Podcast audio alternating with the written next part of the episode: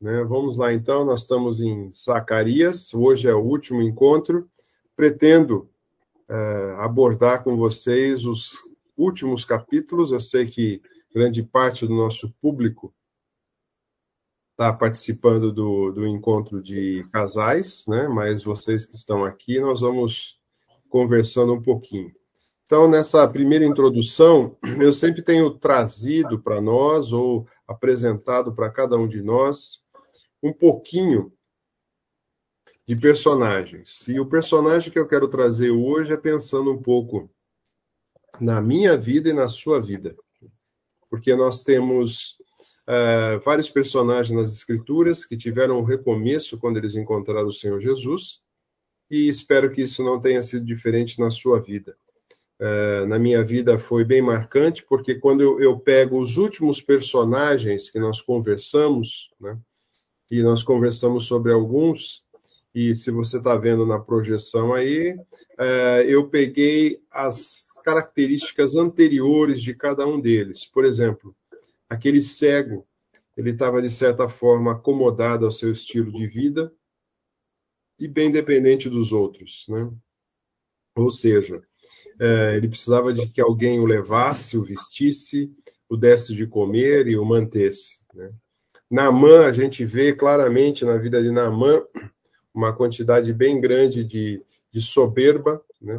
Então, ele era um homem que, quando o profeta fala para ele, vá até o, o rio e se lave, ele ficou extremamente indignado, sabendo que na do local que ele vinha tinha vários rios bem melhor do que aqueles rios que tinha ali na região.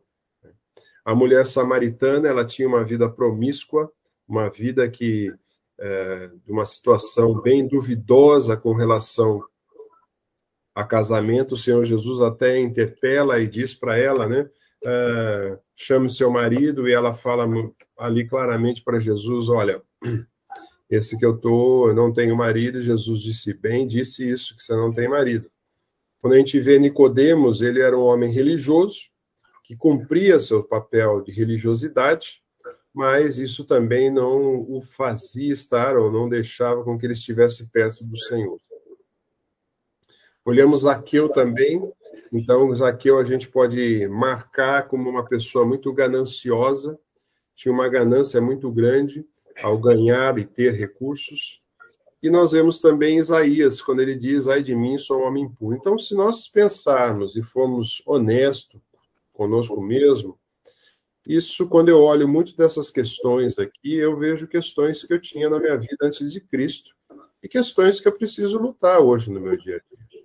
Muitas vezes, um estilo de vida acomodado, muitas vezes soberba, de achando que eu sou alguma coisa, uma vida promíscua, eu lembro antes da minha conversão, uma vida de religiosidade é, inadequada, é, ganância, né, querer o dinheiro pelo dinheiro, e a impureza muitas vezes. Então, quando eu penso, é, quando Jesus entrou na minha vida e possivelmente entrou na vida de cada um de vocês também, as coisas mudaram a gente passa a ter uma nova vida, a gente reconhece qual é o nosso local, né?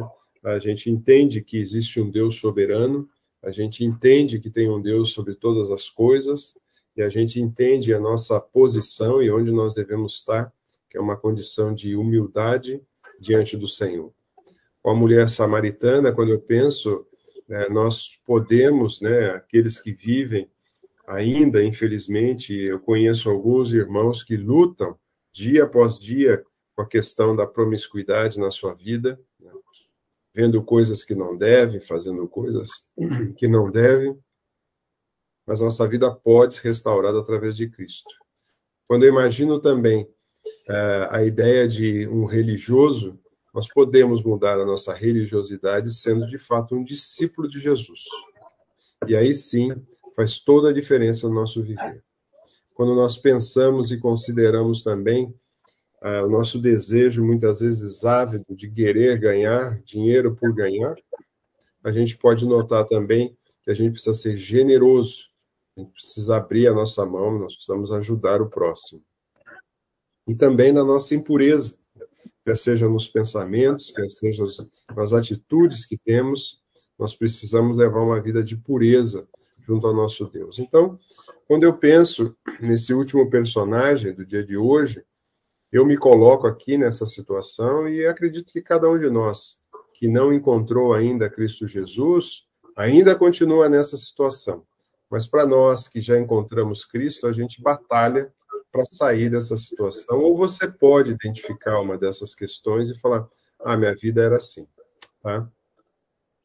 Pensando agora um pouquinho para frente, a gente entra nessa, no. Eu deixei, faltou um pouquinho semana passada, a gente falar do capítulo 11, verso 14, que diz assim: que ele primeiro ele quebrou a, a vara que era do favor, e aí ele vai dizer ainda para o pessoal ali: ah, estou quebrando agora a vara que chama união.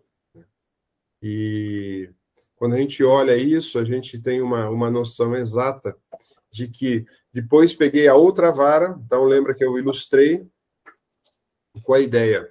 Ele, um, um pastor, ele tinha um cajado e ele tinha um, como se fosse um porrete, o bordão, para que, que ele ficasse longe afastasse os animais, e a outra vara era para conduzir o rebanho. Depois peguei minha outra vara, a união, e quebrei ao meio para mostrar que a união entre Judá e Israel havia se rompido. Aqui ele faz uma menção ainda quando a gente pensa no reino do norte e o reino do sul. Né? Ah, por isso que ele usa essas duas expressões. E quando a gente olha mais à frente, a gente vê que essa divisão era muito forte entre o povo até na época do Senhor Jesus. Uh, havia uma certa rivalidade entre esses dois povos. Eu peguei aqui, não sei se você, acho que dá para enxergar aí o mapa que eu, que eu coloquei. A gente vê um mapa uh, mostrando claramente as regiões como eram divididas. Então, a parte de baixo, Judeia, né, uh, onde tem Jericó, onde tem toda a região ali, inclusive Jerusalém, fica ali bem no centrinho. Você tem a parte do meio a Samaria, que é os samaritanos, e em cima a Galileia. Na época do Senhor Jesus, qualquer um para ir para um lado para o outro não passava pela região de Samaria. E eh, naquele episódio que nós lemos e nós conversamos sobre a mulher samaritana, eh, ela faz uma pergunta muito importante ou uma colocação para o Senhor Jesus. Ela diz assim: O Senhor deve ser profeta, disse a mulher. Então diga-me, por que os judeus insistem que Jerusalém é o único lugar de adoração, enquanto nós, os samaritanos, afirmamos que aqui, no Monte Geri, Gerizim, onde nossos antepassados adoraram, então Jesus diz assim: creia em mim, mulher, não é chegada a hora em que não importa, importa onde você adora. Nesse monte, o importante é adorar em espírito e em verdade, que ele vai dizer mais à frente. Então, ficava nessa região aqui, esse monte, que era muito importante para os samaritanos, e havia uma disputa entre eles, entre os judeus, né? Aonde deve. Então, aqui, o profeta lá atrás está falando: olha, eu estou quebrando essa, essa união, eu estou quebrando essa, essa questão. E ele continua ainda dizendo, no verso 15, ele diz assim: então o Senhor me disse: volte e faça agora o papel do pastor inútil. Então, se você observa claramente, o profeta aqui, ele está representando alguns papéis, né? Então, aqui é pedido para ele: olha, você precisa representar o papel agora de um profeta inútil, para mostrar como entreguei estas nações a um profeta que não cuidará das ovelhas que estiverem morrendo, nem protegerá as pequenas, não cuidará das feridas, nem alimentará saudáveis. Então ele apresenta um, um pastor inútil que ele tem essas características, basicamente, tá? Esse pastor inútil, ele não cuida do que está doente, tá? É, ou seja, deixa ficar doente, deixa chegar até a morte, não protege as que são pequenas e indefesas, não cuida as que estão feridas, nem alimenta as que estão saudáveis para continuar saudável, mas sim a única coisa que ele quer é abater essas ovelhas para se alimentar. É bem interessante a gente notar que ele usa esse linguajar desafiando aquele pessoal a, a, e falando para eles o seguinte: olha, veja bem, vocês é, não podem tá, ou não devem seguir esse tipo de pastor. Vocês devem seguir um pastor adequado. Mas a gente sabe que o povo, até hoje, segue alguns pastores que não faz sentido algum. Alguns pastores que levam a vida totalmente à parte, né? E aí eu estou falando pastor, não só pastor de ovelha, mas estou apresentando aqui aquele pastor que, infelizmente, né, não cuida das suas ovelhas.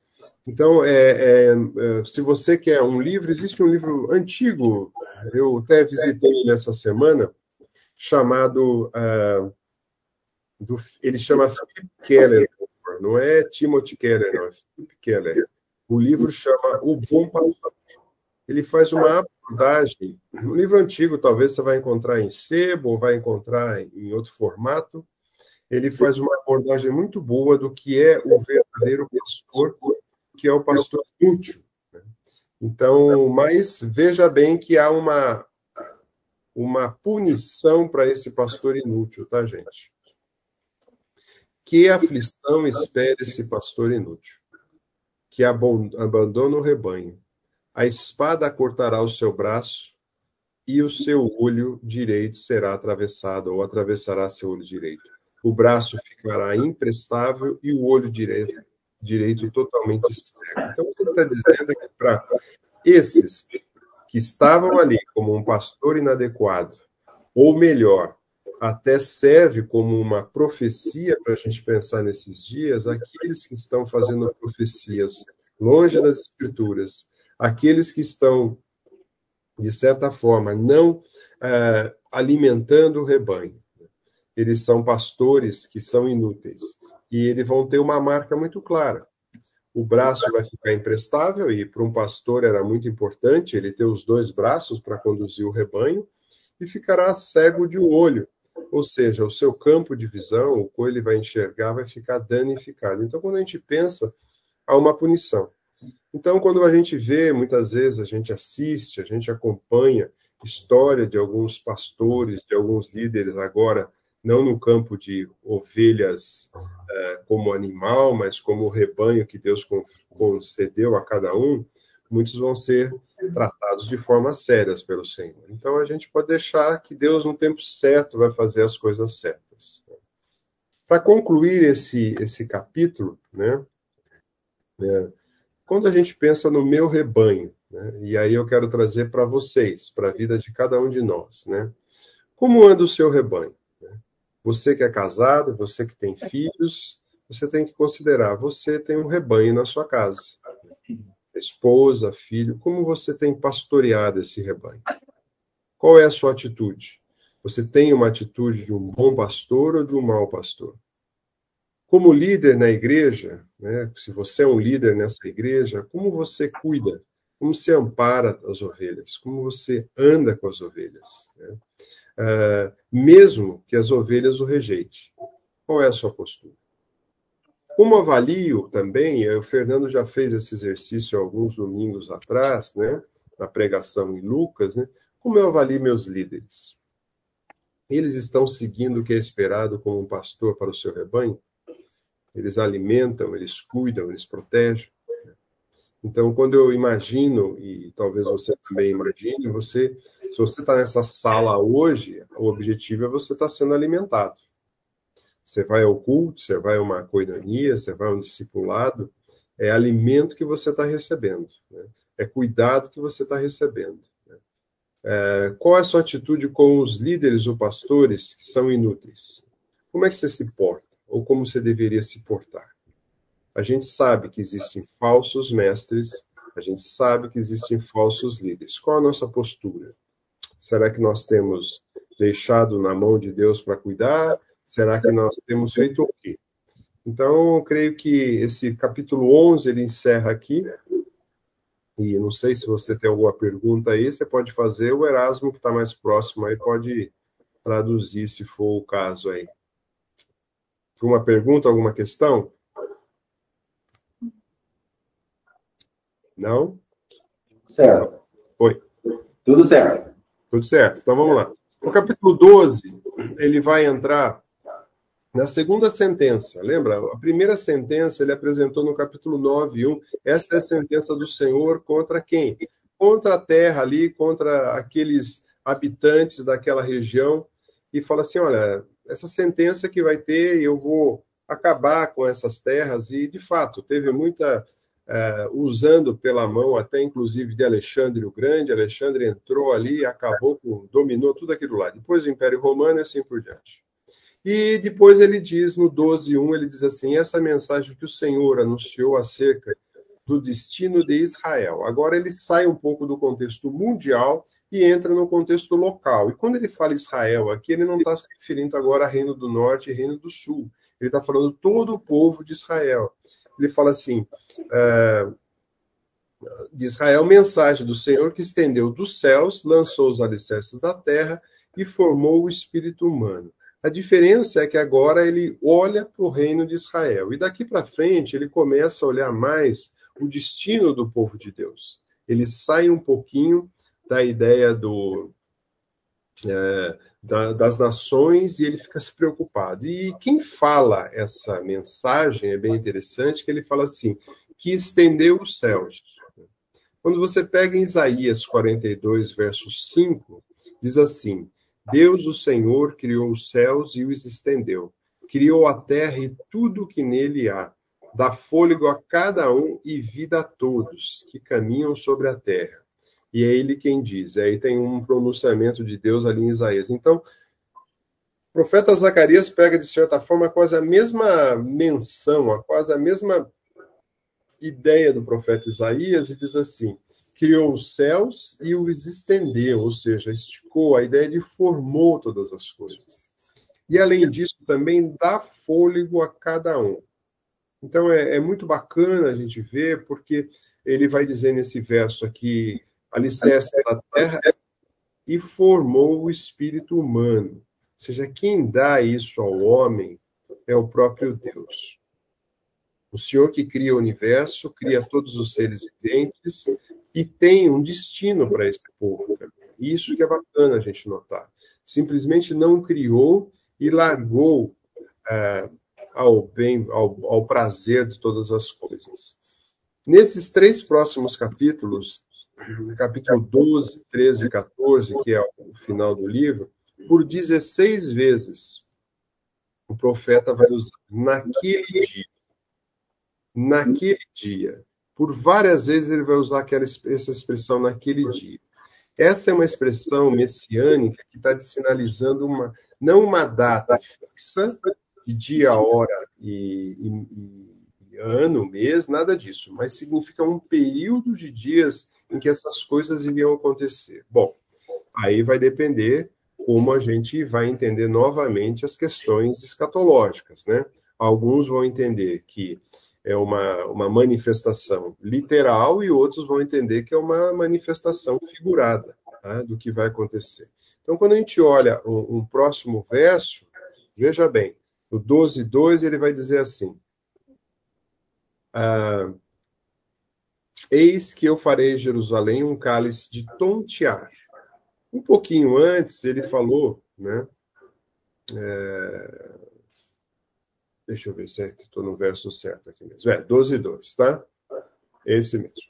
Uh, Eis que farei de Jerusalém um cálice de tontear, para que todos os povos em redor e também para ajudar durante o sítio contra. Naquele dia farei Jerusalém uma pedra pesada para todos os povos.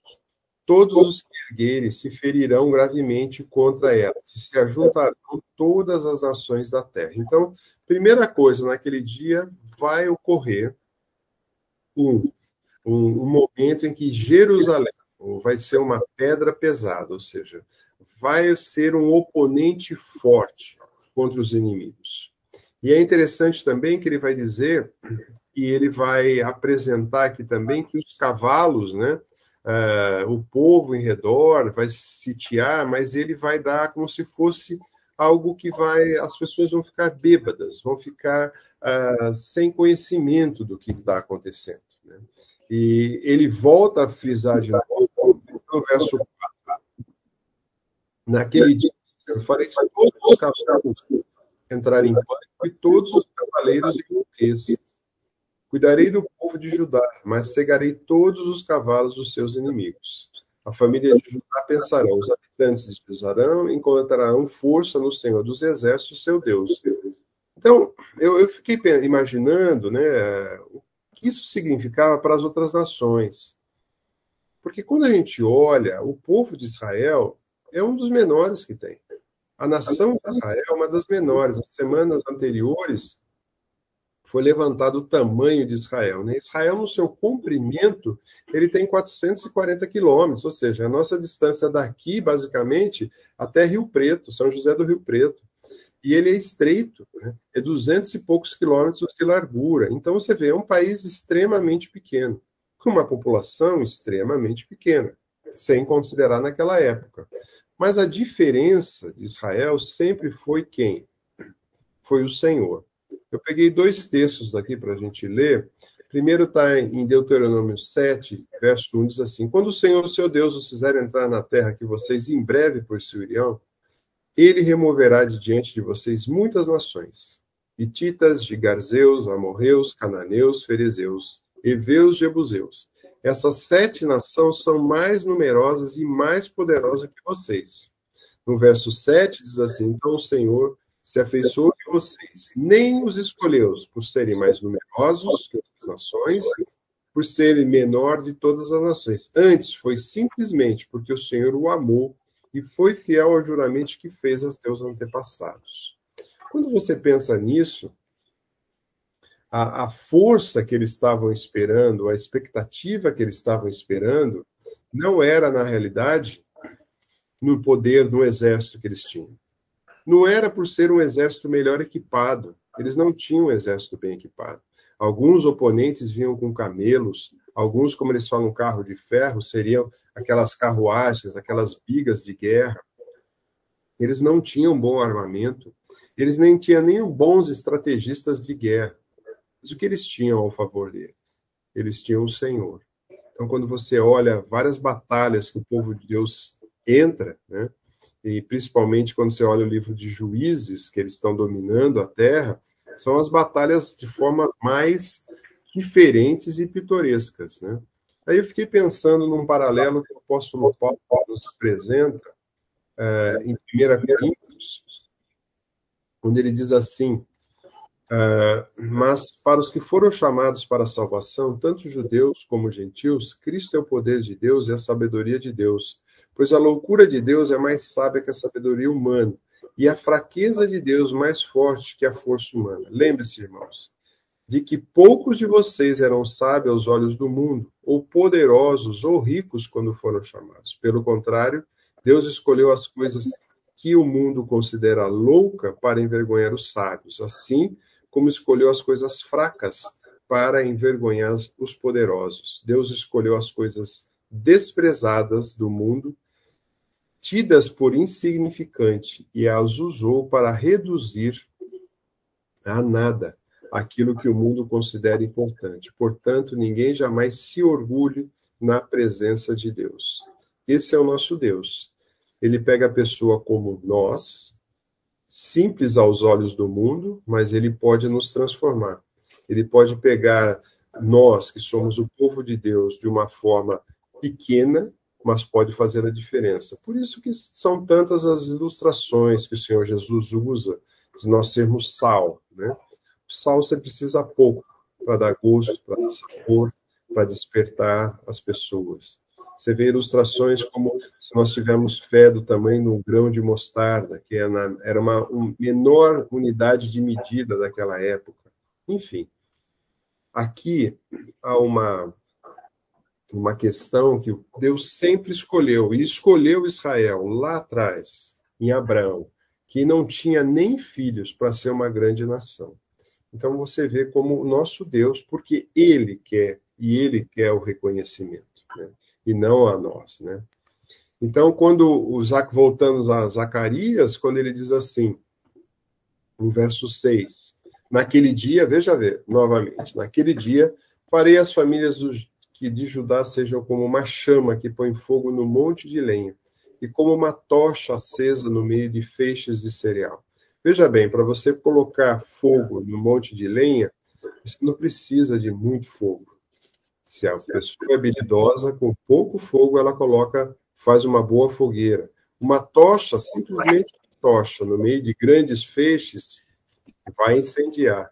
E vai incendiar todas as nações vizinhas, à direita e à esquerda, enquanto os habitantes de Jerusalém permanecerão em segurança.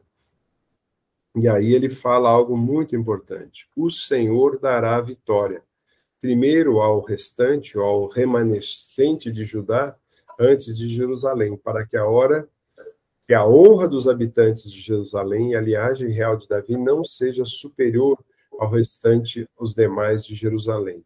Quando ele apresenta esse trecho para nós, ele vai dizer que quem vai defender não é o braço deles, não é a força. Ele está montando todo um cenário para dizer a defesa vai vir pelo Senhor. É o Senhor que protege, é o Senhor que guarda. Eu vou destruir todas as nações? Sim, eu vou. Né? Eu vou derrubar todas as nações, mas eu vou proteger. Ah, quando a gente olha tudo isso acontecendo, ele vai dizer: Eu, o Senhor, novamente, naquele dia, o Senhor defenderá os habitantes de Jerusalém. O mais fraco entre eles será como o rei Davi. Olha que comparativo que ele faz. Ele diz que os mais fracos da terra, ali, dos, dos remanescentes, vão ser como uma família real. E os descendentes do rei, ou seja, a dinastia de Davi, vai ser semelhante aos anjos. Por quê? Porque o Senhor vai estar com eles. E naquele dia eu vou começar a dar um limpa nas nações. Eu vou dar uma, uma limpada em todas as nações que estão em torno. Então, aqui é uma, uma palavra, quando ele chega no final do livro dele, ele dá uma palavra de punição para as nações que não escutaram o que tinham que escutar. E no verso 10, ele vai dizer que ele muda totalmente o humor da história ele muda a ideia, porque até então ele estava falando de vitória, ele estava falando de batalha, ganha, ele estava falando do projeto do Senhor, mas aqui ele muda o humor do texto. Ele vai dizer: Então derramarei um espírito de graça e oração sobre a linhagem de Davi e os habitantes de Jerusalém. Olharão para aqueles a quem transpassaram e chorarão por ele, como quem chora a morte de um filho único. Lamentarão amargamente por ele, com quem lamenta a perda de um filho mais velho. Aquele dia, o pranto em Jerusalém será como um grande pranto por Haddad e Rimon no vale do Megido. Todo Israel chorará, toda a família separadamente. O marido longe das esposas, a família de Davi chorará separadamente, bem como a família de Natã. A família de Levi, a família de Simei, cada uma das famílias sobreviventes de Judá chorará separadamente e os maridos é, longe das esposas. Bom, aqui vai depender da sua visão escatológica. Se você entende, e eu entendo aqui, como esse daqui é o advento da chegada de Jesus Cristo. Quando Jesus chega e ele vai dizer: Derramarei um espírito de graça e oração sobre a linhagem de Davi e os habitantes de Jerusalém. E ele vai falar: olharão para aqueles que transpassaram e chorarão. É, esse trecho é o trecho que, quando a gente vai para o Novo Testamento, e nós vamos olhar ali já já, é, é o texto em que eles rejeitam o Messias e eles choram a morte ou lamentam amargamente a morte de Jesus na cruz. Então, já já a gente vai falar sobre ele, mas antes eu quero olhar para você, com vocês, que ele diz assim: um espírito de graça e oração, ele vai dizer. Então derramei um espírito de graça ou súplica em outras versões. E aí eu fiz um, um pequeno parênteses nesse texto para a gente, até coloquei aqui um parênteses para dizer: será que o Senhor de fato ouve sempre as nossas orações? Será que a todo tempo ele ouve? Eu acho que talvez ele até ouve, mas será que ele responde? Então, eu, eu desenhei um, montei uma tabelinha aqui para vocês. Quando o Senhor não ouve as nossas orações e quando ele ouve. Por exemplo, Isaías vai dizer: Pelo quanto estendei a mão, escondo de vocês os olhos. Sim, quando multiplicai as vossas oração, as orações, não as ouço, porque as vossas mãos estão cheias de sangue. Ou seja, há pecado na mão do povo, eu não ouço sua oração. Então, isso é uma, algo atento que nós temos que estar atento. Muitas vezes, se nós estamos numa vida de pecado, primeira coisa é confessar o pecado para limpar, para estar diante de Deus. Porque senão ele não ouve as nossas orações. Já em Zacarias 10, vai dizer sim, no finalzinho do texto, ele diz assim: Fortalecer a casa de Judá, salvarei a casa de José, falou em voltar porque eu compadeço deles e serão como se eu não tivesse os rejeitados, porque eu sou o Senhor, o seu Deus, e eu os ouvirei. Então, há uma oração que é ouvida por Deus. Quando a gente olha no Novo Testamento, eu pensei dois, três textos na realidade, em Mateus 6, 7 diz assim, quando e orar não useis de vã repetições como os gentios, porque presumem que pelo seu muito falar vão ser ouvidos.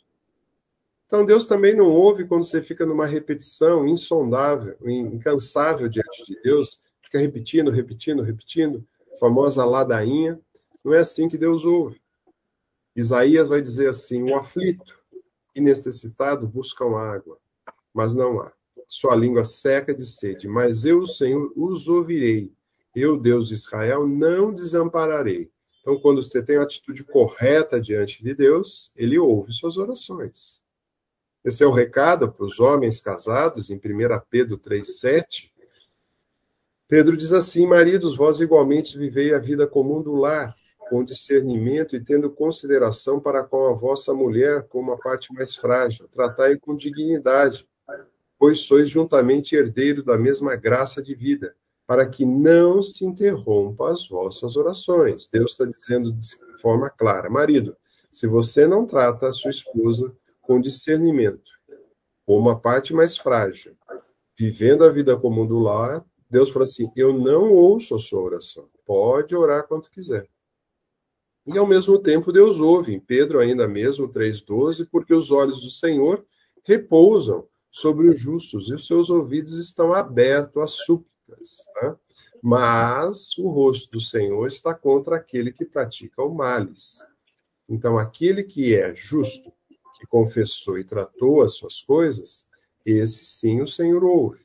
Tá? Uh, Jeremias 11, 14 diz: Pois não ores por este povo. Ele fala para o profeta não orar para o povo, nem levante por eles clamor nem oração, porque não os ouvireis quando eles clamarem a mim por causa do seu mal. Então, enquanto nós estivermos em pecado, enquanto nós não confessarmos o pecado, não adianta orar, que Deus não vai escutar. Primeiro você precisa confessar o seu pecado, tratar, e aí sim Deus ouve. Jeremias 29, 12. Então me invocareis, passareis a orar a mim, e eu vos ouvirei. Então você veja, o nosso Deus ele tem uma uma questão de ouvir ou não as orações.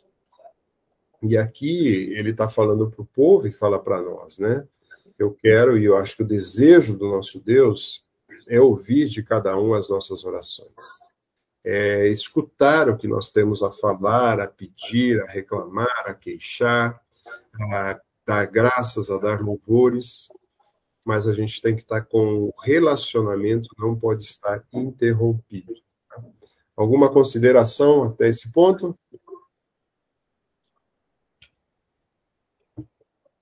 Não? Então vamos para frente. Ele diz claramente aqui que vai ocorrer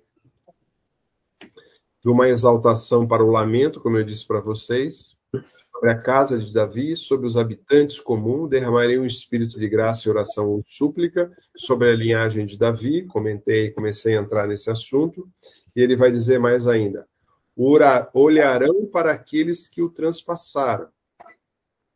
Né? Aqui eu creio que é uma, visão profética, como eu já disse para vocês, gente.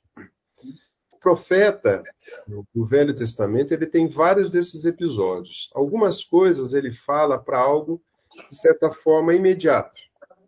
Imediato assim, coisas que aconteceriam ali depois de quase 50, 100 anos.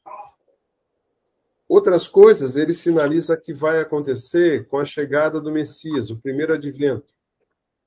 E outras coisas ele joga lá bem na frente, talvez na segunda vinda de Jesus. A grande dificuldade nossa, primeiro, é tentar marcar aonde está cada uma dessas profecias. Segunda dificuldade é colocar tudo no mesmo pacote, e aí é um grande erro.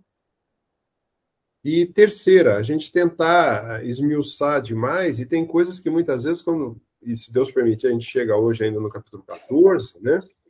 É, a maioria dos comentaristas dizem: olha, é difícil, é, é, bem complicado. Então, se os comentaristas que debruçaram muito tempo sobre o texto olham com dificuldade, né, quem somos nós, meros mortais? Mas esse texto, em especial em Zacarias, ele diz: olharão para aqueles que transpassarem e chorarão. Aqui é um pedacinho do que a gente pode ver em João capítulo 19, onde diz assim: essas coisas aconteceram para que se cumprissem as escrituras que dizem. Que escrituras? Esse texto aí e outros do Velho Testamento que tem essa mesma frase. Nenhum dos seus ossos foram quebrados, isso não está em, em, Zacarias, e olharão para aqueles a que transpassaram. Então vão olhar para aquele em que eles transpassaram, ou seja, o olhar volta para Jesus e a gente vê ali na cruz em que ele é transpassado com uma lança. Né? Então, aquela essa profecia dita há quase 300, 400 antes da vinda de Jesus, né? basicamente 300 anos antes, um pouquinho mais, se cumprindo em Cristo. Então, aqui sim a gente pode ver uma profecia sendo se cumprida. Né? E a gente olha também que há aqui, uh, ele faz um comparativo que o choro, o lamento, né, ele, ele usa né, uh, elementos, ele traz esse comparativo e ele volta para a situação ali atual, quando ele fala assim: uh, olha, vai ter o lamento, vai ter o choro, mas como esse choro vai ser? Naquele dias, em Jerusalém, como um grande pranto, e aí ele apresenta um personagem, Haddad Rimon, no Vale de Megido, Israel vai chorar, como foi a família de Davi. Então, ele traz uma pessoa, ele traz um local, ele traz uh, os deuses que estavam envolvidos, ele apresenta um local que é Megido, e nós vamos falar um pouquinho já já. Por que, que isso é tão destacado uh, nas, nas literaturas apocalípticas? Eu, Armagedon ou Megido, nós vamos ver um pouquinho desse ele fala, ele traz isso porque em 2 Reis 23, 29, houve uma batalha ali nesse vale, onde Josias foi morto pelo, uh, pelo faraó do Egito. Então é um local de batalha. Então ele vai falar, olha, vocês olharão, vai estar transpassado, vai lamentar o Messias, e ele traz para personagens que estavam ocorrendo ali, tá? Uh, vou só terminar com essa conclusão, acho que tem um intervalinho aí, se eu não me engano, né? Eu vou, é, eu vou só terminar com essa projeção, que é a conclusão desse trecho, que é a rejeição do Messias, onde ele fala, né? Uh, naquele dia, o pranto de Jerusalém, como eu disse para vocês, ele fala do local, ele fala de um personagem, uh, ele fala que as famílias vão chorar, assim por diante, mas o que ele está dizendo na realidade? Ele está falando, olha, é, vocês todos né, é, vão lamentar, assim como lamentou esse personagem, essa situação, essa guerra, as famílias da terra também vão lamentar o fato de ter é, matado o Messias, tá? Ou, na realidade, entregue o Messias, né? Gente, vamos continuar? Nós vamos entrar no capítulo 13, tá? Esse capítulo aqui intitulei como Purificação, porque basicamente profeta vai trabalhar com isso, tá? Ele vai dar uma limpadinha aqui em tudo isso que ele já tem conversado com o povo, né? E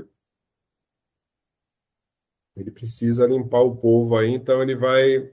O trecho diz assim para nós, tá?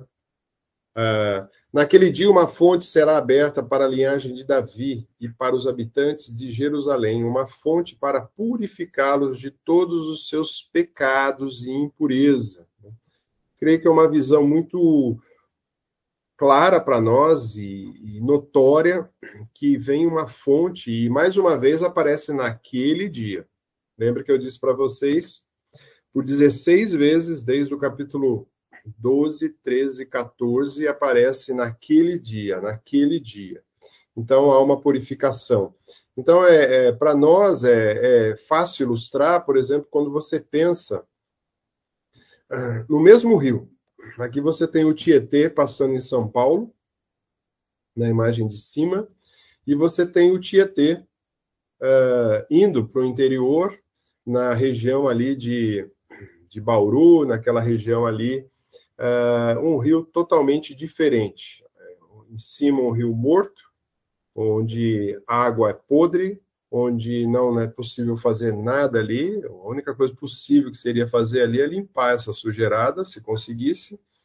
E mas quando se fala de água, a expressão fonte de vida ocorre normalmente na literatura dos Salmos e nas sabedorias, de forma geral, Salmos, Provérbios, né? E descreve sempre a ideia de fontes ou fonte de vida, descreve sempre a bondade de Deus ele vai dizer no Salmo 36, verso 9 e 10, ele fala da bondade de Deus. E ele vai falar também sobre o entendimento que Deus dá e assim por diante. É muito forte a gente ver que o Senhor também se coloca, ele sendo fonte de água viva, né? É, ou a, da onde tem a água viva. Por exemplo, Jeremias 17, 13 diz: O Senhor, esperança de Israel, Todos aqueles que se deixaram serão envergonhados. O nome dos que se apartaram de mim serão escritos no chão, porque abandonaram o Senhor, a fonte de água viva. Né? Então, para quem a gente pode ir, senão essa fonte de água viva? Apocalipse 21 vai dizer: disseram ainda, tudo está feito, sou o Alfa, o Ômega, o princípio e o fim, e a quem tem sede darei a água de graça da fonte da água viva. E o Senhor Jesus também diz que no último dia, um grande dia de festa, levantou-se Jesus e exclamou: Se alguém tem sede, venha a mim e beba. Então está sempre linkado essa ideia do Velho Testamento, né? Uma ideia de fonte, a ideia de vida e a ideia de estar tá renovado, né? de estar tá limpo, de estar tá purificado. Quando eu imagino essa ideia de limpeza, uma água limpa que pode limpar, e na cultura ali, principalmente dos, dos mais religiosos, não necessariamente eles tinham as limpezas, as purificações cerimoniais, eles passavam muitas vezes horas ou dias se banhando, se lavando nos rios, né, na, na, na, nas, nas piscinas que eles formavam, como se fosse uma banheira, para serem cerimonialmente limpos. Né? Mas um salmo que eu entendo que fala muito sobre essa limpeza, essa purificação, é o Salmo 51. Quando, logo após Davi cometer vários pecados ali numa coisa só, né, num pacote só, ele cobiça Betseba, ele se deita com ela, ele engravida aquela mulher que não era dele, ele manda chamar seu general, ele manda ele para frente do combate, providencia a morte dele, tenta ser dissimulado diante do profeta e assim ocorre. Mas logo depois de tudo isso, ele escreve o Salmo 51, onde ele diz assim: Tem misericórdia de mim, ó Deus, por causa do teu amor, por causa da tua grande compaixão. Apaga as manchas da minha rebeldia, lava-me de toda a minha culpa, purifica do meu pecado, pois reconheço minha rebeldia, meu pecado me persegue todo o tempo. Pequei contra ti, somente contra ti, fiz o que é mal aos teus olhos. Por isso tem razão no que diz que é justo o seu julgamento contra mim, pois sou pecador desde que nasci, sim, desde que minha mãe me concebeu. Tu, porém, desejas a verdade no íntimo e no coração, e me mostra a sabedoria. Purifica-me da minha impureza e ficarei limpo. Lava-me e ficarei mais limpo ou mais branco que a neve. Então, há um clamor do salmista aqui em querer purificação, em querer limpeza dos seus pecados. Né? Então, toda vez que a gente tiver uma conduta que não está de acordo com uh, o que o Senhor espera de nós, a gente tem que ter essa atitude de purificação, de limpeza. Ainda ele vai dizer: Naquele dia, diz o Senhor, eliminarei da terra a idolatria, de modo que até o nome dos ídolos serão esquecidos. Removerei de toda a terra os falsos profetas, os espíritos de impureza. Se alguém continuar a profetizar, seu próprio pai e sua mãe lhe dirão: Você deve morrer, pois profetizou mentira em nome do Senhor. Enquanto ele estiver profetizando, seu pai e sua mãe o matarão. Naquele dia, as pessoas terão vergonha de dizer que têm o dom de profetizar. Ninguém vestirá roupa de profeta para enganar outros. Dirá: Não sou profeta, sou lavrador. Comecei a trabalhar no campo quando eu era menino. E se alguém perguntar que feridas são essas no teu peito, ele responderá: Fui ferido por causa dos meus amigos. Então aqui há uma repreensão bem severa contra a idolatria. Deus sempre foi muito firme com a questão da idolatria. Quando a gente pensa na questão da idolatria, ah, Deus não queria ver o povo. Quando você pensa em Deuteronômio, capítulo 13, diz lá: se alguém instigar secretamente seu irmão, seu filho, sua filha, sua esposa querida, o seu amigo mais chegado, e disser: vamos adorar outros deuses, né? ele vai dizer que nem você, nem seus antepassados conheceram deuses que os povos vizinhos, de povos do confim da terra. Não dê ouvidos, não tenham pena dele, não poupe, nem os, o, nem os proteja. Execute, verso 8 de Deuteronômio 13. Dê o primeiro golpe, ou seja, a primeira pedrada, né? Apedreje o culpado até a morte, pois eles tentaram afastar do Senhor seu Deus que o libertou da terra do Egito, no lugar de escravidão. Então todo Israel ouvirá e temerá, e ninguém voltará a agir tão perversamente no meio de vocês. Idolatria, gente, é, é algo que refere, a palavra tecnicamente diz que é a adoração de uma imagem ou figura considerada uma representação ou cópia de uma divindade devido à proibição de imagens do Deus Todo-Poderoso, Deus não fala que ele não, é, não tem imagem nenhuma para ser adorado. A adoração de qualquer imagem era adoração a um Deus diferente do nosso Deus. É um ato que equivale à rejeição ou rebeldia. No Novo Testamento, a palavra é bem marcada, né? porque a palavra no, no grego significa eidola latria. Eidola significa ídolo, imagem. E latria significa serviço ou servir. Então, no Novo Testamento, a palavra aparece como idolatria, significa a adoração ou a serviço a um ídolo qualquer. Isso é muito rejeitado por Deus. Agora, a minha pergunta, se eu perguntar para cada um de vocês aí se você é idólatra, é lógico que você vai falar que não. Que você não tem uma imagem, que você não tem isso, não tem aquilo. Agora, se eu perguntar para você qual é a sua inclinação idólatra, aí muda, muda de figura a história. Porque, infelizmente, nós temos algumas inclinações idólatras na nossa vida, né? que muitas vezes elas se manifestam. Então, você talvez num dia você tenha uma inclinação idólatra pelo seu trabalho, por realizações, por vitórias nessas realizações, pela sua família, muitas vezes, pelo seu cônjuge, pelos filhos, filhos pelos pais, muitas vezes um carro, por dinheiro, por lazer, por viagens, por álcool, sexo, títulos, então, muitas vezes nós temos uma inclinação idólatra. E se nós dermos vazão a essa inclinação, aí nós vamos tornar de fato pessoas idólatras, deixando o nosso Deus de lado e seguindo aquela inclinação que nós temos. O texto de, de Deuteronômio, a gente não tem relato de que algum pai judeu matou seu filho a pedrada, né? Mas o texto é bem severo. Ele fala assim: tem que cortar no ato. E eu gosto da, da, dessas disciplinas que são apresentadas, principalmente para que os demais vejam e temam. Assim acontece em Mateus capítulo 18, desculpa, em, em, em Timóteo, quando é, é falado sobre a disciplina da liderança da igreja, é para que os demais temam. Então, é uma questão de referência.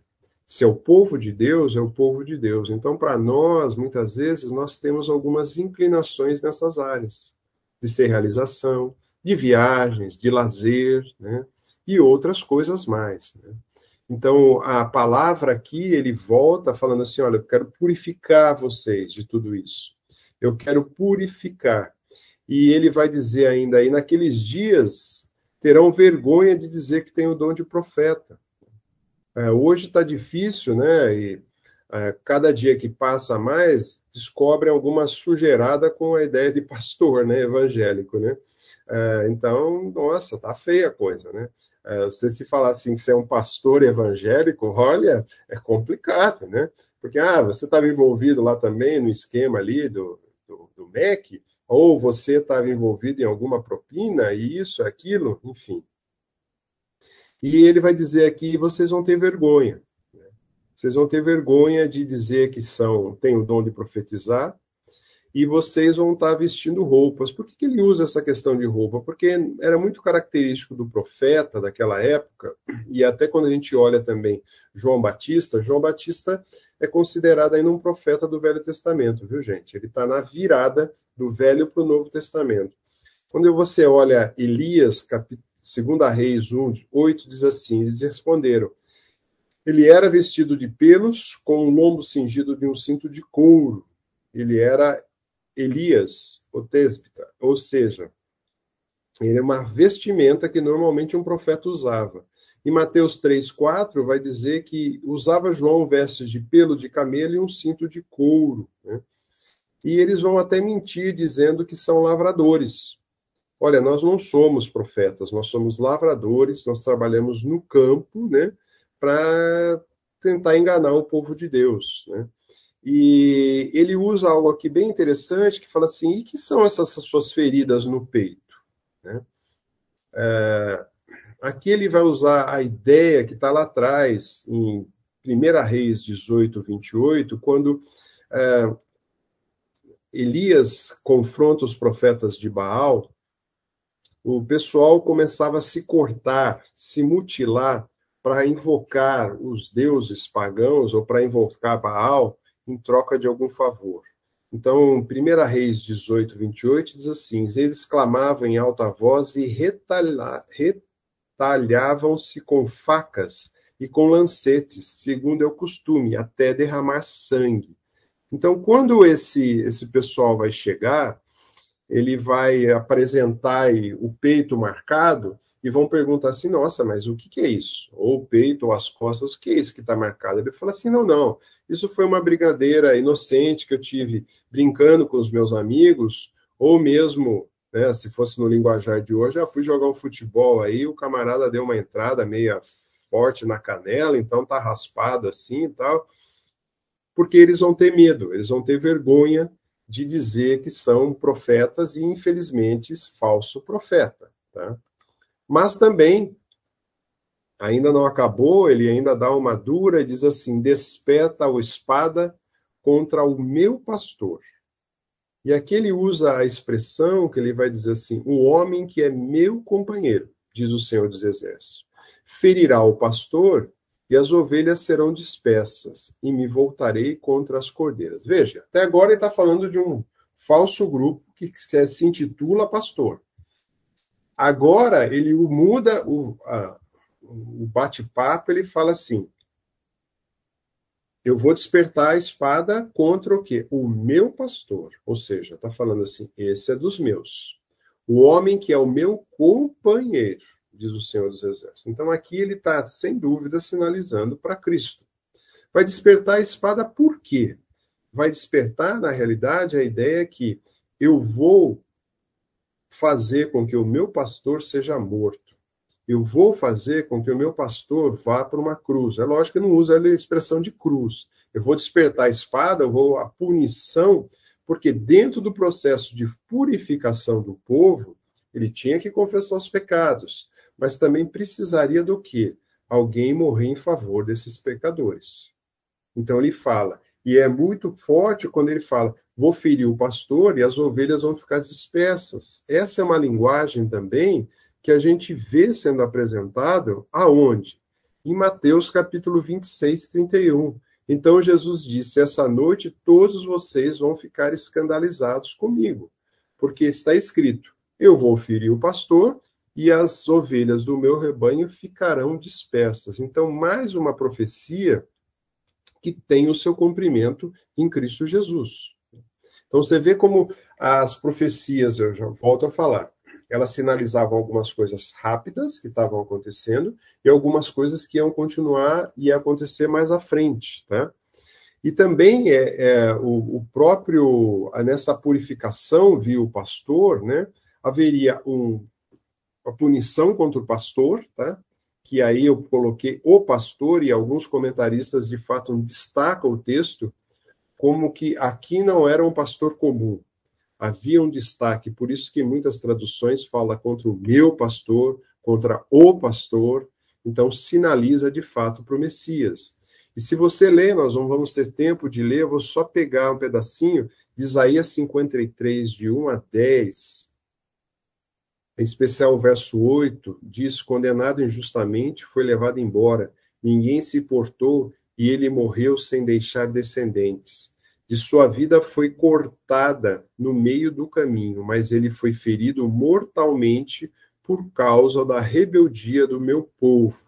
Para quem que Isaías está sinalizando? Mais uma vez sinalizando para o Messias que chegaria.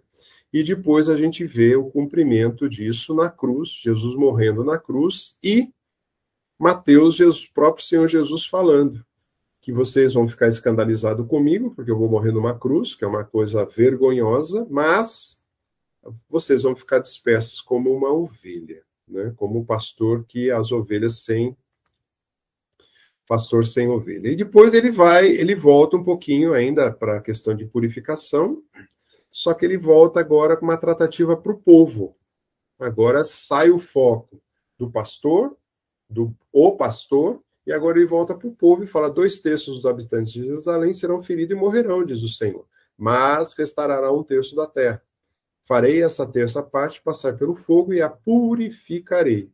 Eu a refinarei como se refinaria a prata e purificarei como se purifica o ouro. Ela invocará o meu nome e eu lhe responderei. Direi: Este é meu povo, e ela dirá: O Senhor é o nosso Deus. Então ele vai dizer uma tratativa para o povo, vai ser uma tratativa dura, porque o povo não reconhece o Messias. Alguns vão dizer que essa tratativa foi na época já da tomada ali, logo à frente ali do, do Império Romano, uh, foi quando acontece isso, Jerusalém entrada, sitiada, destruídos. Outros sinalizam mais à frente que vai acontecer, né? Uh, enfim, há uma discussão muito boa de saber se era logo ali com a chegada do Império Romano e principalmente Uh, no ano 70, onde uh, o imperador Pompeu invade ali com Tito e faz toda a estardalhaço em Jerusalém, derruba Jerusalém, outros sinalizam mais à frente que isso é algo que iria acontecer. O fato é que há uma punição para o povo rebelde ou descontente a Deus. E ainda, além disso, né, ele vai falar, né, uh, no verso 9, é muito bacana, porque tem mais uma vez, uma linguagem né, de quiasmo ou de uma linguagem da poesia judaica, ele vai dizer assim, e ela, né, quem que é? O povo, invocará o meu nome. E eu, eu quem? O Senhor, eu vou responder. Tá? E eu direi, esse é meu povo. E ela dirá, esse é o meu Senhor. Então ele fecha esse capítulo 13 dizendo: vai ocorrer uma purificação com esse povo. Esse povo vai ser purificado. Durante todo o tempo, se você olhar claramente, né, uh, o povo de Israel, ou o judeu de forma geral, ele sofre, né? Ele passa por poucas e boas, né? Com o objetivo de voltar-se ao Senhor, e principalmente com a rejeição do Messias, né? Ele passa por um julgamento muito maior. Pergunta sobre o capítulo 13, gente. Você tem alguma colocação aí? Não? Uh, concluindo, né, olhando todo esse processo de purificação e de sofrimento, me veio à mente esse trecho de 2 Coríntios capítulo 4, verso 17, porque nossa leve momentânea tribulação. Parece que o apóstolo Paulo está brincando, né? Uh, o povo ali passando no Novo Testamento por um aperto danado, perseguição, morte, sendo levado a ser torturado uh, pelo Império Romano, e ele fala é leve e momentânea. Comparado com o quê? Isso que é o grande destaque. Comparado com o nosso peso eterno de glória, que é acima de qualquer comparação. Dentro da presença do Senhor, junto com o Senhor, não há comparação, tá? Começando e pretendo acabar com o capítulo aqui 14, né? Aqui ele apresenta um grande final, não só do livro, mas também eu acredito que é um grande final quando ele pensa na história, tá? É, porque ele apresenta aqui, de certa forma, nesse capítulo, a segunda vinda do Messias. Ele aparece, faz um paralelo com Apocalipse 16, onde há uma, uma sinalização, um anúncio da batalha, e fala muito do Armagedon ou Vale do Megido, né? ou Megido, dependendo da pronúncia que você queira utilizar. Né? Muito bem, quando a gente olha ah, o, o, alguns falam a montanha, né? Não existe montanha ali nesse local, tá? É um vale. Né?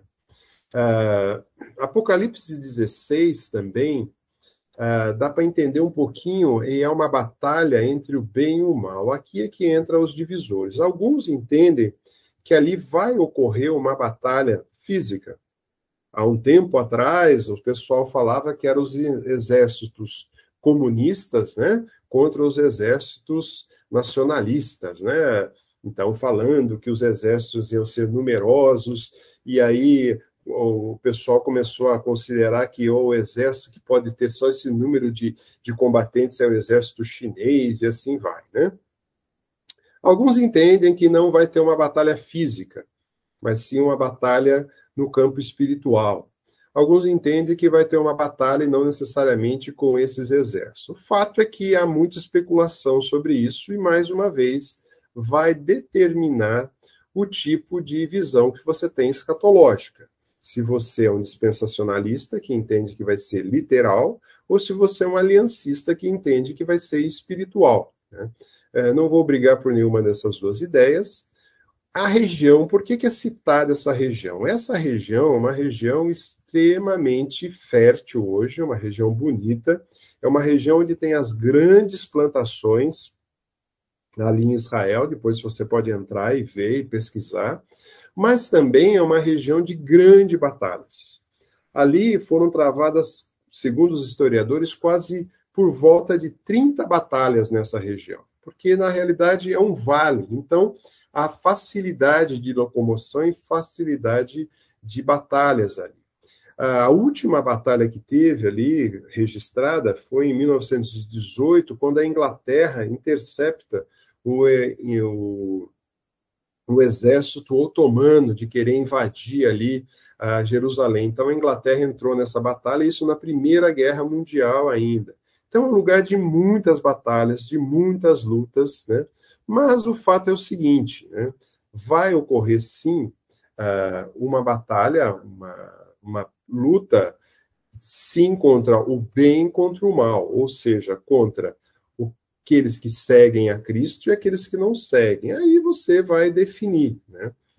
Uh, ele diz assim em Zacarias, eu vou voltar para Zacarias. Fiquem atentos, pois se aproxima o dia do Senhor. Então ele abre aqui com a ideia de o dia do Senhor. Né?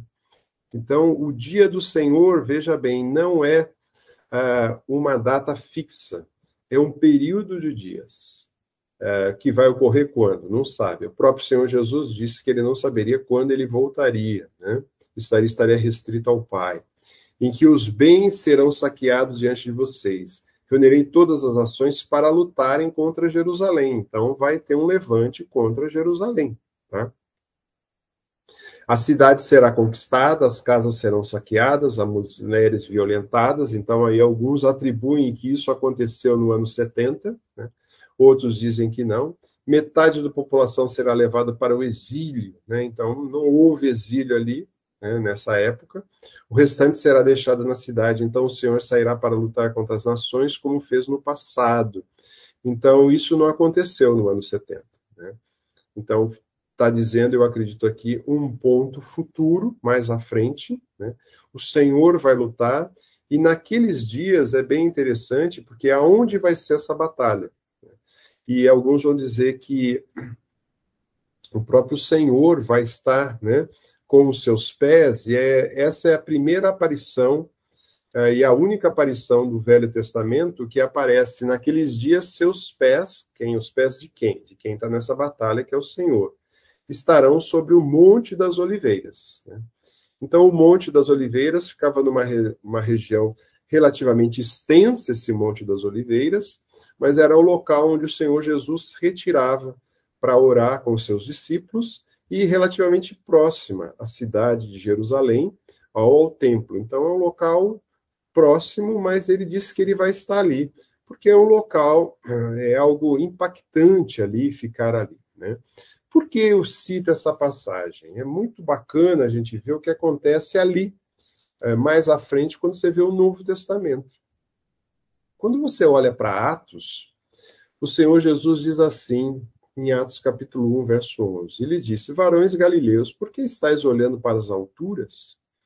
Esse Jesus que dentre vós foi assunto o céu virá do modo como viste a subir. Aonde se deu isso? Isso se deu, na realidade, ali, no Monte das, na região do Monte das Oliveiras, que é uma região extensa, como eu disse, de fronte à, à cidade antiga ali de Jerusalém, em fronte ao templo antigo. Então, os, os apóstolos estão ali parados, olham aquela cena, Jesus subindo ao céu, e Jesus mesmo fala: o que vocês estão olhando? Fica tranquilo, do mesmo jeito que você viu subir, vocês vão ver descer. Então é esperado por todos os judeus a volta do Messias, a primeira volta ali, mas a gente sabe que ele já veio uma vez, de forma que ele veio, e ele vai voltar. Tanto Apocalipse 1:7 como Apocalipse 19 vai tratar um pouco disso.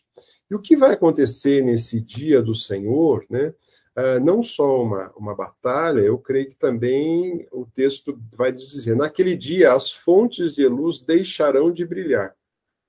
Ainda assim, sempre será dia. Só o Senhor sabe como isso acontecerá.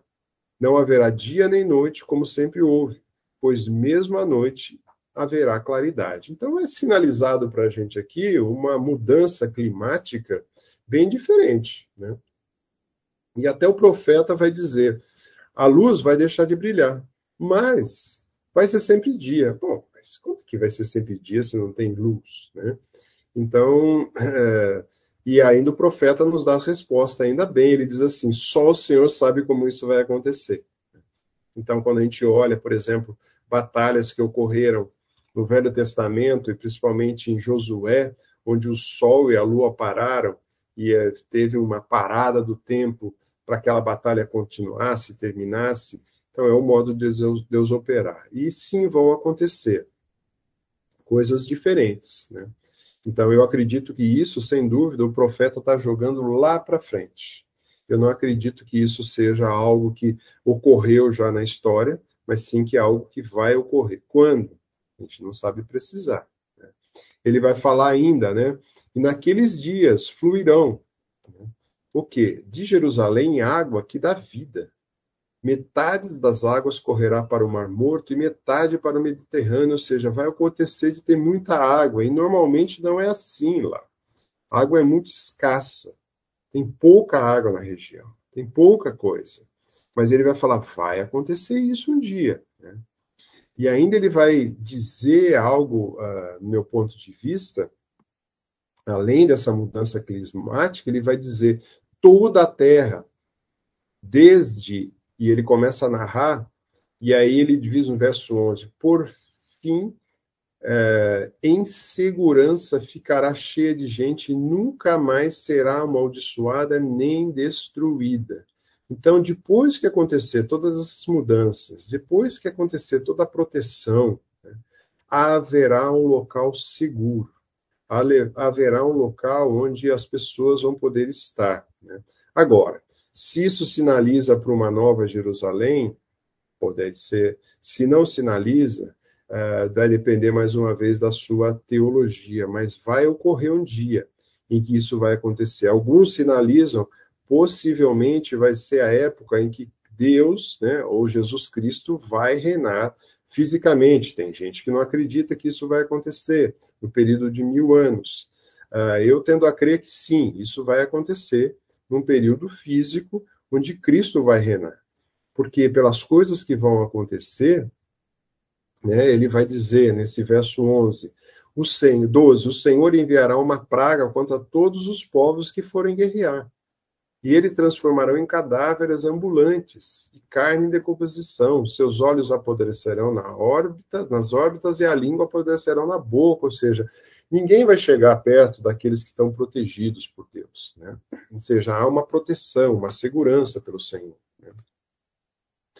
E no final, olha o verso 16. Né? No final, ou seja, vai ver um fim. Então agora ele parou de falar e no dia, e naquele dia, naquele dia, vai ter um final. O que, que vai acontecer nesse final?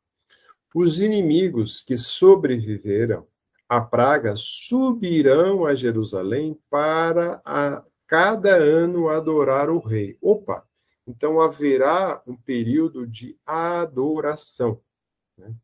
Mas para adorar quem? O único rei, o Senhor dos Exércitos e vão celebrar a festa da cabana, né? ou seja, a ideia das festas da cabana, junto com todas as outras festas, está relatada em Levítico 23. Ali você tem relato de todas as festividades dos judeus. E aí em Levítico você tem era a ideia da peregrinação do povo. Então eles faziam até no tempo de Jesus, isso era muito comum, essa festa onde os homens, as pessoas saíam, montavam uma barraca com com folhagem, dormiam ali alguns dias para simbolizar o tempo que eles foram escravos no Egito durante 40 anos, desculpa, 40 anos peregrinando pelo deserto, então eles festejavam essas festas das cabandas, das tendas, né, ou dos tabernáculos, que seria essa peregrinação. Então ele está dizendo, olha, no final, o pessoal vai vir adorar o Deus dos deuses, isso vai acontecer. E nessa adoração, ele vai dizer ainda, né? Quando ele, no grande final, e naquele dia, né? Que vai ser esse dia final, os sinos dos cavalos, né? Lembra que eu falei, os cavalos eram usados para as batalhas, né? Mas aqui vai ser um pouco diferente. Ele vai ter, ou nos sinos, ou na realidade na rédea do cavalo, vai estar escrito Santo para o Senhor. A palavra santo, gente, significa separado com um propósito. Ou seja, os cavalos ali não vão ser mais para batalha. E ele fala: as panelas do templo do Senhor serão também santas, sagradas. As bacias que são usadas no altar, onde o sacerdote lavava a mão com sangue, era purificar, era cerimonialmente impura, ele vai falar assim: elas também são santas. Então, o que, que ele está propondo? Né? É, que o sino do animal que representava a guerra, ou a rédea desse animal, vai ser santa. Ele simboliza também que as panelas do templo vão ser santas, separadas com um propósito. As panelas da casa de todo mundo que mora em Judá e Jerusalém, aqui todo Israel, vai ser santa. As bacias do altar vão ser santas. Não haverá mais uma separação do que é a vida comum do que a vida consagrada a Deus. A ideia é tudo é santo, né? tudo é separado para o Senhor. Né? Então, quando a gente pensa nisso, e eu acho que é uma, uma grande aplicação para a nossa vida, né? é se de fato a gente usa essa separação. No dia, na manhã, segunda-feira, o que eu trabalho, o que eu faço é para o patrão, é para o mundo, é para as pessoas, mas no domingo o que eu faço é para o Senhor. Não, não tem essa separação. Aqui ele vai dizer: isso não vai acontecer mais, vai ser uma coisa só. Tá? A conclusão desse livro, né, olhando para o que nós pretendemos ou tem, quisemos aplicar durante todos esses nove encontros, né, é muito comum a gente estar sufocado com os eventos, muitas vezes pesados, deprimentes da nossa vida cotidiana, uh, e perdemos a perspectiva de um futuro, deixamos de olhar para um Deus e viver como pessoas sem e passamos, não olhamos para Deus, vivemos sem esperança, mas com esse livro eu entendo que você aprendeu que Zacarias foi usado pelo Senhor para relembrar o povo de Deus do seu compromisso para com Deus. Então espero que tenha servido para relembrar cada um de vocês o compromisso com Deus em todos os desafios que se envolve, tanto no presente, agora, como no futuro, que nós aprendamos as lições práticas de lidar em cada recomeço dessa na vida que a gente tem com o Senhor, né? Então, o meu desejo de fato é que esse livro tenha ajudado, servido para despertar em você na caminhada do dia a dia, olhando que tem coisas que Deus tem trabalhado hoje no nosso dia a dia, tem coisas que vão ser lá sinalizadas para o futuro, mas nunca o Senhor perdeu o controle da história. Você tem alguma pergunta, alguma colocação sobre as questões que foram levantadas? Fique à vontade em fazer. Estou abrindo o microfone aqui, tá? Bom, Wagner, eu queria agradecer, agradecer a você aí pelo, pelo curso, tá? Pelo, eu, assim, eu acho interessante a gente pensar nisso com uma questão de grandes recomeços que a gente tem na nossa vida cristã, recomeços marcantes, mas também um negócio que me marcou foi pequenos recomeços, né? Que a gente tem no, no nosso processo de santificação, de transformação, né? A gente tem que lidar com isso, porque a gente é pecador, né? Ainda e a gente está em transformação, então a gente vive esses recomeços continuamente. Né? Sim. É, sem dúvida. Eu, eu creio que isso é constante. Né? É constante eu acho que o, não só esse livro, mas vários livros das escrituras né, apresentam essas, essas questões de recomeçar. Né? E a gente não tem que ter vergonha. Né? O problema é quando a gente peca e nós somos pecadores e a gente se acomoda. Né? Então, o segredo é: eu pequei, eu pequei, eu sou pecador, eu preciso confessar, tratar e recomeçar existem áreas das nossas vidas que muitas vezes, né, nós, como eu disse, né, nós não somos idólatras. Se você pensar, se eu perguntar aqui, ninguém é idólatra. Mas nós temos inclinações idólatras. Então, quantos de nós não temos que lutar com isso, contra essas inclinações idólatras, né? Diariamente, né? É sempre um recomeço, né? Ah, releiam de novo Zacarias. Eu, eu confesso que para mim foi, confesso que estudei muito uh, mas ainda preciso aprimorar mais coisas, e algumas coisas ficaram para trás. É um livro bem extenso. Uh, talvez da próxima uh, versão que eu for ensinar, eu vou corrigir algumas coisas, vou acrescentar outras. É um livro desafiador e o, o grande desafio para mim foi ver trechos que você vê lá atrás, em Deuteronômio, no, no, no Pentateuco, você vê nas literaturas de Salmos, você vê o profeta falando, você vê o Senhor Jesus falando, você vê os apóstolos utilizando e você vê lá na frente em Apocalipse sinalizando isso. Né? Então é, é, rico a gente ver que nós temos uma ferramenta maravilhosa nas nossas mãos, que é a palavra de Deus, e a gente precisa sempre se aplicar a ela. Tá bom? Eu vou orar para a gente terminar esse tempo.